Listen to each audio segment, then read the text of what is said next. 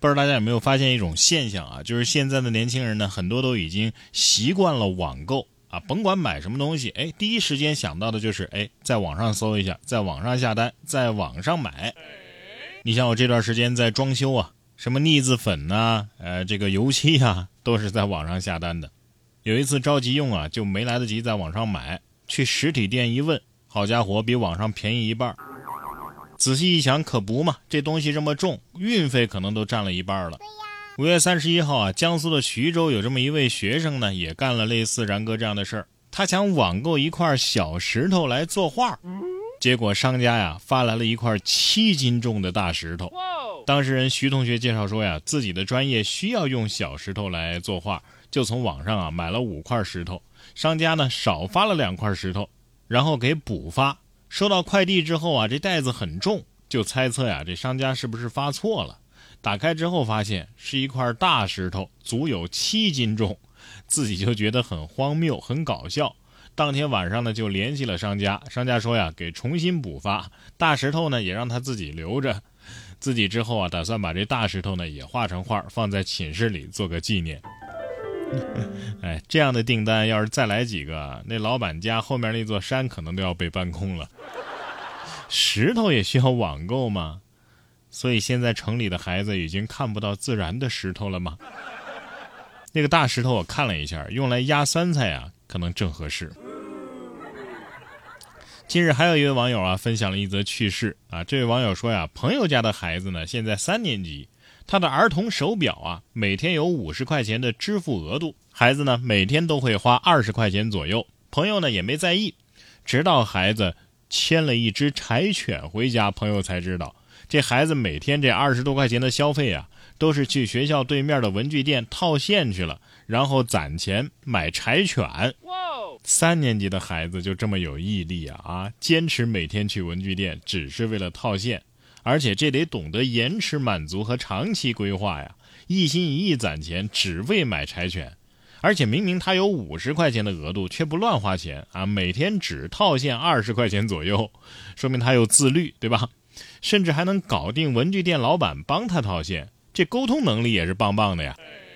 但是换个角度想一下，每天都有五十块钱的额度，那一个月就是一千五的零花钱啊，赶上一个大学生一个月的生活费了。是谁羡慕了？我不说，没办法，谁让柴犬这么可爱呢？下面同样是一只小可爱，云南红河的一个村民拍到的啊，一只穿山甲带着娃觅食的画面。画面当中啊，小穿山甲紧紧地趴在穿山甲妈妈的背上，穿山甲妈妈呢，则是稳稳地背着宝宝向前。据介绍，穿山甲是国家一级保护动物，因其生性胆小，昼伏夜出，很难在白天被拍到。而能拍到成年穿山甲带娃出行的影像，那更是罕见。呃，我就想问问啊，这娃要是掉了，妈妈能第一时间察觉到吗？穿山甲都出现了，那葫芦娃还会远吗？我看到这视频啊，我第一反应是，哎，怎么有只小壁虎趴在这 穿山甲的背上呢？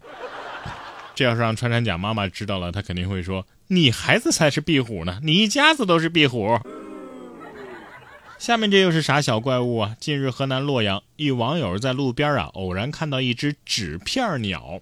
这小鸟啊，浑身长满了棕色的羽毛，远远看上去呢，就像是一张纸片，样子十分的奇特。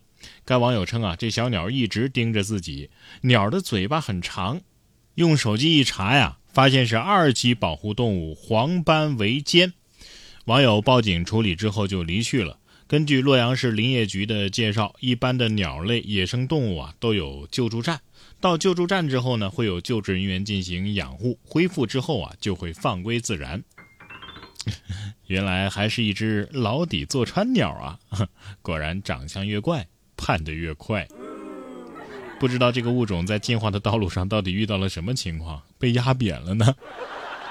下面这位专家呀，倒是见多识广啊。说美国斯坦福大学的免疫学家、诺贝尔奖提名人哈里·诺兰教授称啊，外星生命访问过地球的概率是百分之百。他相信外星人已经造访过地球，并且仍在地球上。可能人们已经遇到过外星人，但是没有意识到。诺兰说了，最有说服力的证据啊，是美国政府在过去几年中。不断调查不明航空现象，而且他的证据还来自参与收集 UFO 原始信息的人员。此前，美国政府曾经在相关的报告和听证会当中提到，没发现外星人存在的证据，但未排除可能性。不明航空现象真实存在，但依然无法解释。说的信誓旦旦的，结果最有说服力的证据就是 UFO，这不是等于是拿一个瞎话佐证另一个瞎话吗？外星人仍在地球上，那这外星人够二皮脸的呀！啊，还没被气走。哎，既然科学家都说了，那我也不藏着掖着了，我就是外星人。只需要微我五十块，我修好飞船回母星之后啊，就给你烧土特产异形肝儿。外星人不骗地球人。外星人没见过，牛魔王倒是见过啊。近日，吉林一处的公园里边，在园区内发生了争执，扮演牛魔王的工作人员赶紧拉架，努力维护园区的秩序。